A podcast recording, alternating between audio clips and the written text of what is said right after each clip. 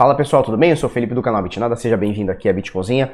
Hoje, quarta-feira, meiuca da semana, 8 e 5 da manhã, 25 de março de 2020. E aí, tudo bem? Belezinha? Olha só, eu tava quase fazendo esse vídeo ao vivo, quase, e a gente ia pegar o rompimento dos 6.900 para 7 mil dólares, bateu, chegou a bater 6.985, alguma coisa do tipo. Tava muito próximo de 7 mil dólares e a força de venda isso aconteceu agora, tá? Faz, sei lá, uma meia hora, uma hora no máximo. E a força de venda socou para baixo, empurrou para baixo e a gente perdeu aí novamente os 7 mil dólares, os sonhados 7 mil dólares. E voltamos para a média de 21 períodos. Vamos falar bastante sobre isso, tá? Para a gente começar aqui, valor de mercado de todas as 5.256 criptomoedas listadas aqui no CoinMarketCap, 187,4 bilhões de dólares. O volume nas últimas 24 horas cresce em relação a ontem, são 139, quase 140 bilhões de dólares, e a dominância do Bitcoin vem subindo junto, 65,5%. O ano passado, você lembra, o ano passado praticamente inteiro ficou uma média entre 66% e 68% a dominância do Bitcoin. Agora um pouquinho baixo, meio por cento abaixo, 65,5%. Depois no comecinho de ano, ali janeiro, ali dezembro para janeiro, ali bem alto, né, nas altcoins. Então altcoins subiram muito e aí a gente viu fevereiro e agora março, tá terminando março aí, a gente vê as altcoins caindo bastante, além do Bitcoin ter caído bastante também. Bom, vamos colocar aqui uh, em Bitcoin, né? Para a gente ver como é que uh, estão desempenhando as moedas em relação a Bitcoin. Em dólar a gente já viu, né? Em dólar, quando o Bitcoin cai, praticamente cai tudo junto, com algumas exceções. Agora, em Bitcoin a gente precisa ver o que está perform performando acima ou abaixo. Então a gente vê aqui Ethereum com um pouquinho menos de 1% negativo, Ripple quase 1% aqui positivo, Bitcoin Trash 1% negativo praticamente, Bitcoin SV caindo 1,86%, Litecoin caindo 0,14%, EOS caindo 0,5%, Binance Coin, 26% positivo, 0,26%, 0,26% positivo e a Tesos caindo 1,29%, fechando o top 10. Então você vê que o Bitcoin dá essa quedinha aqui de 1%, 2%, 2% aqui nas últimas horas aqui, e aí ele traz com ele, com ele aqui para baixo praticamente tudo, né? A Monero na 12ª posição subindo 3%, é a, é a maior subida ou descida aqui de todas as top 10, top 15 e tal, e o mercado tá bem pastelzão tá nessa, tá nessa pegada aí, né? Então, Bitcoin agora, nesse momento, uh, eh, 6.691. No Brasil, a gente negocia Bitcoin a 33.601, é o último valor agora da Bitcoin Trade, você vê ali, ali abaixo. E o dólar, a doletinha, valendo R$ 5,10, tá? R$ 5,10 desvalorizados. Beleza? Vamos passar aqui para o, para o gráfico. Antes vamos falar sobre o Decifrando Trade. Ah, aprenda a lucrar com criptomoedas aproveitando todas as oportunidades que o mercado oferece. Não se ganha com Bitcoin ou com criptomoeda só quando ele sobe, ganha-se também na queda. E a gente vai te ensinar como é que faz isso no Decifrando Trade. O que é o Decifrando Trade? É o nosso curso, deixa eu botar aqui para baixo, de análise gráfica, análise técnica, price action, tudo mais, indicadores, Fibonacci, tudo mais, tudo que você precisa saber para entender e parar de perder dinheiro com o mercado tem no Decifrando Trade, tá? A gente está abrindo uma segunda turma, abriu segunda-feira, então segunda, terça, hoje é quarta, amanhã é quinta a gente encerra, tá? Então são esses únicos quatro dias, e aí a próxima turma sei lá quando que vai ser, tá? Uh, nessa turma a gente está dando um desconto de 30% por conta aí do pessoal ficar em casa e tal, e, e, e dar aquela ajuda, então de 997 foi para 697, são 300 pila aí de desconto. E para você se inscrever vai estar tá aqui embaixo bitnada.com.br barra decifrando. Os bônus estão interessantes, tá? Vai rolar uma mentoria em grupo para todos os participantes que entrarem nessa turma nova. Então a gente vai pegar, entender o, é uma mentoria ao vivo, tá? Então a gente vai pegar, fazer uma chamada é, com o grupo e a gente vai entender quais são os seus investimentos, quais são as suas dúvidas, quais são os seus, seus anseios, aí, seus objetivos e a gente vai dar uma uh, entendida no que você faz e tentar te orientar, né? Então a, gente, então a gente vai te mentorar, vai tentar te auxiliar o que você faz aí, né? O que pode melhorar no teu jogo aí, nos teus investimentos, tá? Uh, grupo para o Telegram, tá? Então tem acesso à nossa comunidade, Decifrando Trade, e também é, três anos de curso, tá? Então a gente vai liberar o acesso para você por três anos. Falou? Primeira aula começa amanhã, quinta-feira, e amanhã é o último dia. Então vamos lá, Bitcoin, o que está acontecendo aqui com esse bichão, né? Olha só, há minutos atrás, se a gente quebrar o candle aqui em 15 minutos, olha só, a gente vai ver que há meia hora atrás, sei lá, uma hora atrás, a gente chegou a bater aqui 6.984, ele estava aqui na média dos 6.900, estava bonito, pumba, teve um despejinho grande, né? Tô colocando aqui no 15 minutos, é, é uma exceção, né? Só para a gente mostrar que foi agora, foi recente.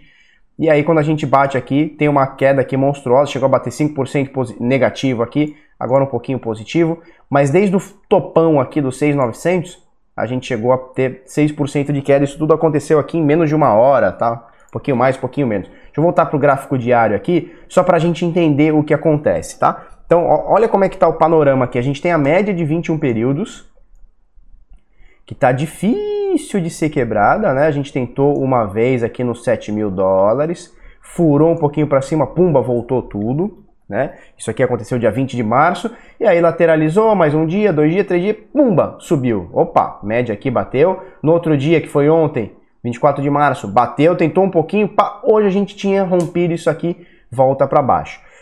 Uh, e aí a gente vê, ó, se a gente colocar aqui uma linha horizontal, ó, Alt H, pumba, a gente vê que a gente está formando aqui um topinho duplo. Olha só, que interessante. Obviamente a gente precisa esperar uh, o fechamento do diário, tá? Porque isso aqui está rolando no dia. Do mesmo jeito que ele veio aqui, tentou e não conseguiu, ele pode daqui a pouco tentar e subir aqui novamente e romper esse 7 mil, né? Essa linha de tendência aqui, essa, essa média de 21 períodos aqui, romper para cima aqui. Mas nesse momento, olha só, a gente tem aqui é, uma, uma, uma, uma resistência psicológica, né? Então são 7 mil dólares, né? Por volta disso, 7 mil dólares, né? Então todo grande par é um número, principalmente para o Bitcoin. Então 7.500, 7.300, 8.000, 8.900. Então todos esses pares é, esses pares são, são importantes. Os grandes pares, né, então 7 mil, 8 mil, 10 mil, 20 mil, 15 mil, 14 tal, 11, esses números inteiros assim, é o pessoal fica, é uma resistência psicológica, né? Quando você vai vender, você fala assim, ah não,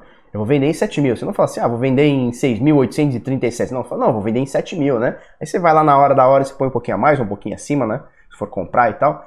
É, então 7 mil é uma resistência psicológica. E aí a gente bate esse topo duplo aqui, ó tá? Ainda é cedo para a gente falar, precisaria fechar o diário, mas o Bitcoin bate novamente no 7 mil, não consegue, tá? Acima da média de 21 não consegue e deu uma quedinha. Então, se a gente colocar aqui no dia de hoje, acho que deu 6%, né? Que foi o que a gente falou. 6,3% de queda, nesse momento 5,5% de queda, somente hoje, mas tranquilo, vamos esperar fechar. A gente colocou essa linha aqui, a gente vê ó, que o 7 mil ele serve de suporte para vários dias aqui, ó, quicou aqui, foi quicando. Então a gente tem um suporte interessante aqui do 7000. Então agora para a gente é uma resistência. Uh, então a gente tem uma zona de resistência aqui importante. Primeira, média de 21 períodos, que veio caindo desde essa queda aqui monstruosa dos 10 mil dólares e tal. Uh, então a gente tem essa, essa média de 21 períodos formando uma resistência aqui, nesse momento aqui em 6,700 por aí e a gente tem essa resistência dos 7 mil dólares, tá? Vai ser difícil passar, já é a segunda tentativa, isso aqui me preocupa. Então a gente veio, tentou uma vez, ela vários, lateralizou vários dias, sobe um pouquinho, pá, pumba, tentamos novamente e a força de venda falou assim: não, aqui não, 7 mil não.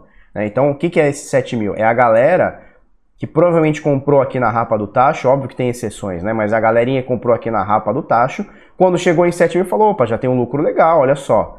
Pô, o cara comprou aqui ó, em 4,800 vendendo em 7, 43% de alta em uma semana, 10 dias, tá bom pra caramba. Né? Isso contando os caras compraram por aqui. Os caras compraram aqui abaixo de 4 mil, ó, uh, 3.800, 3.900, 4 mil, 4 mil e pouquinho, esses caras estão com muito lucro, né? Quem comprou aqui no rapão do tacho, nesse momento está com 81% em 12 dias. Então, assim, porra, 81% em 12 dias tá bonito pra caramba num cenário monstruoso, onde tá tudo caindo muito, né? Onde as bolsas estão caindo pra caramba. Pô, tá bom pra caramba. Então a força de venda fala assim: não, aqui não, aqui tá de boa, né, 7 mil não vai chegar não. O legal disso é o seguinte: água mole, pedra dura, tanto bate até que fura, né? Sua mãe sempre te falou isso aí, não falou? Então, e aí agora a gente vai vendo o que, que pode acontecer.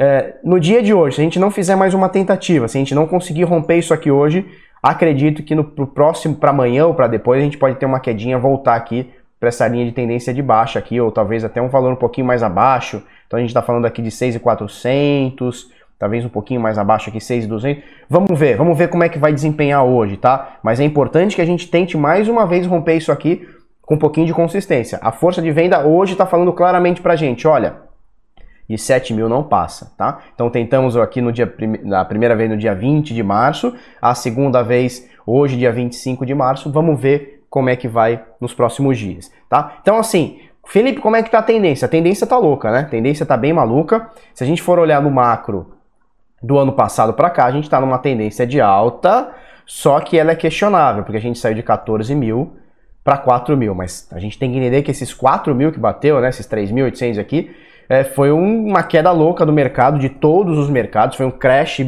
bizarro global. E aí, depois disso, se a gente for olhar depois dessa queda bizarra de 40%, sei lá quanto que deu aqui, ó, só esse dia, foi 40%, se for contar os dois dias, 51%, bizarro, isso nunca aconteceu com o Bitcoin. Uh, e aí, depois disso, a gente vem ó, subindo, aí teve uma quedinha, subiu, pá. Então a gente tá indo bem desde essa queda monstruosa. Vamos ver se a gente continua isso para voltar para patamares anteriores. Não precisa nem ser os 10 mil, né? Os 10.500 que bateu, sei lá, mês atrás, aí, né? meio de fevereiro e tal. A gente pode voltar ali para os 8 mil dólares, 8.500 dólares e dar uma respirada enquanto o resto dos mercados continuam afundando para depois a gente pegar um fôlegozinho maior, né? Beleza?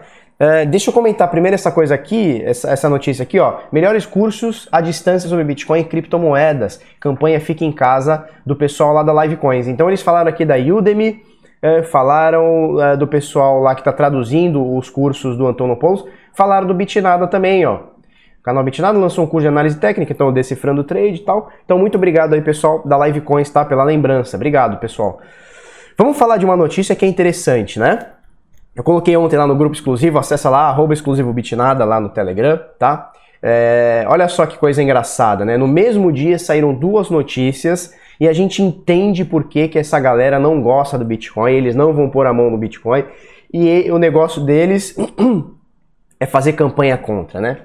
Saiu ontem é, uma notícia, inclusive foi até o portal do Bitcoin que publicou primeiro, ele diz o seguinte, presidente da Febraban então a Federação dos Bancos critica o Bitcoin e outras criptomoedas. O que, que ele fala? Ele fala aqui, ó, aspas para ele.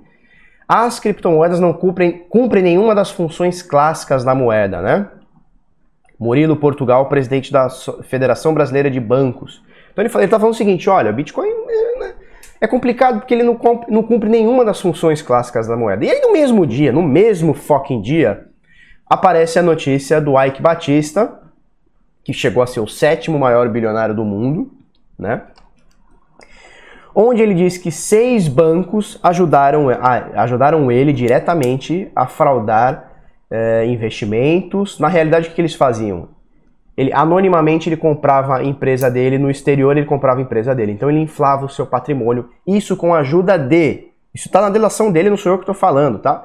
JP Morgan, Goldman Sachs, BTG Pactual, não diga, Felipe, um banco no Brasil fazendo bosta. Caramba. Itaú, Itaú, Felipe, fazendo bostinha, Felipe. Como assim? Morgan Stanley e Credit Suisse, tá? Então, seis bancos aqui, segundo a delação do Ike Batista, ajudaram ele a comprar, a fazer parada errada, a fraudar documento, comprar coisa errada, coisa que não deveria, tá? Uh, Durante a delação, Ike detalhou como realizava as operações que chegavam a movimentar um bilhão de dólares. Um bilhão de dólares, tá? Então, pessoal, eu não quero acusar ninguém, que pelo amor de Deus, né? É, eu só quero mostrar incoerência, né? Então, assim, quando a gente fala assim, ó, primeiro, a maior pecha que tem, não, Bitcoin é dinheiro de tráfico, dinheiro de coisa errada, né? Então a gente vai lembrar do Ike Batista que com a ajuda do Itaú e do BTG Pactual, sem contar outros grandes bancos dos Estados Unidos e da, e da Europa, faziam uma tretinha de um bilhãozinho de dólar, tá? Então é óbvio que o, que o, que o colega aqui, o Murilo Portugal, ele vai chegar e falar assim, não, o Bitcoin não, não, ele não tem nenhuma, nenhuma função clássica da moeda, né? Qual que é a função clássica da moeda na visão dessa galera? É poder imprimir a vontade, é poder emprestar a vontade e a população pagar a inflação a vontade. Então essas são as funções clássicas da moeda, segundo o presidente do banco aqui, tá? Agora, eu gostaria de ver se ele vai criticar o presidente da, da, da Febran, né? eu falei Febraban, né? Mas é Febran, Federação Brasileira de Bancos, tá? Então a Febran, é, eu gostaria que ele, que ele falasse, né? É, o que, que o Itaú, o que, que o BTG Pactual e tal, o que, que eles têm a ver com isso, né? Gostaria de falar. Obviamente, isso daqui vai ficar por isso mesmo. Talvez um executivo ou outro do ban de algum desses bancos aqui que estejam aqui no Brasil sejam citados, sejam presos, faz o estardalhaço, e o Itaú vai continuar faturando trilhões por ano, tá? Fraudando o sistema, não sou eu que estou falando, é Ike Batista, tá? Fraudando o sistema, botando juro na tua bunda e aí caras mega ricos como esse aqui ficam cada vez mais ricos. Falou? Deixa eu mostrar isso aqui, ó. Isso aqui é importante, tá? Mais do que, o, do que esses Ruelas que eu acabei de mostrar, é, porque eles vão tentar falar, tá? Eles vão tentar falar que o Bitcoin é coisa errada, que o Bitcoin não serve, Samidana vai esbravejar toda vez que o Bitcoin cair, mas quando o Bitcoin subir, ele simplesmente não vai falar nada. Se acostumem com isso, tá? O importante é o que você acha, certo? É o que eu acho, é o que você acha. É, é, o dinheiro é seu, o importante é o que você acha. Então, se você acha que você está livre de tudo isso aqui, de toda essa impressão que a gente falou ontem, essa impressão desenfreada de, de dinheiro. Se você acha que você está livre para disso tudo, você está num bom caminho, tá? Se você acha que não, você acha que, porra, tem que apoiar a Ike Batista mesmo, Itaú e BTG Pactual, show de bola. Cada um, cada um. O importante é o que você acha, não é o que Samidana, Samidana fala, não é o que o presidente aqui dos bancos que ninguém nunca ouviu falar fala. Falou? Olha só, eu quero falar de uma coisa preocupante, tá? A vigilância de coronavírus pode significar o fim da privacidade pessoal. Eu comentei aqui esses dias que o Chile decretou estado de exceção. Outros países decretaram estado de calamidade pública, estado de exceção, estado de não sei o que, não sei o que. As pessoas não entendem o que está acontecendo, né? Toda vez que você fala assim, ó, estamos em estado de exceção, o que, que significa?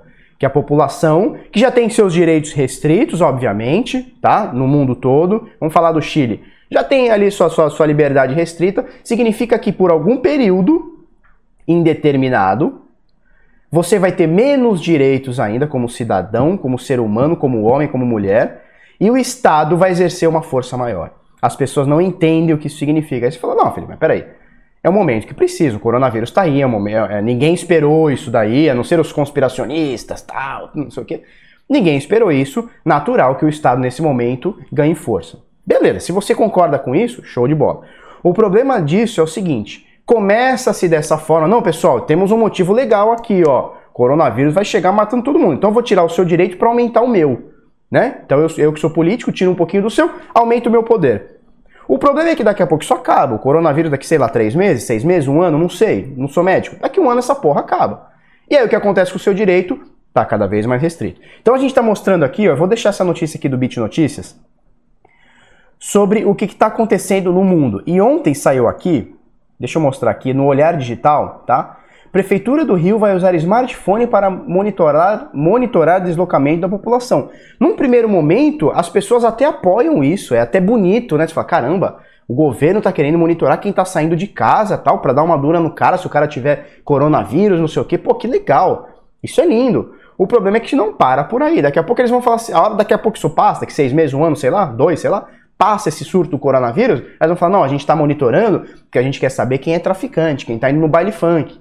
Aí você fala, não, legal, é para segurança da população, tá show de bola. Né? Aí dali a pouco isso aí virou comum, o Estado está monitorando o que você está fazendo, a conversa que você está tendo, onde você está indo, o Estado passa a monitorar tudo, de forma legal e apoiada pelas pessoas, porque nesse momento as pessoas aplaudem. Pô, que legal, vamos, vamos ver quem está quem tá saindo de casa para o governo ir lá e dar uma dura.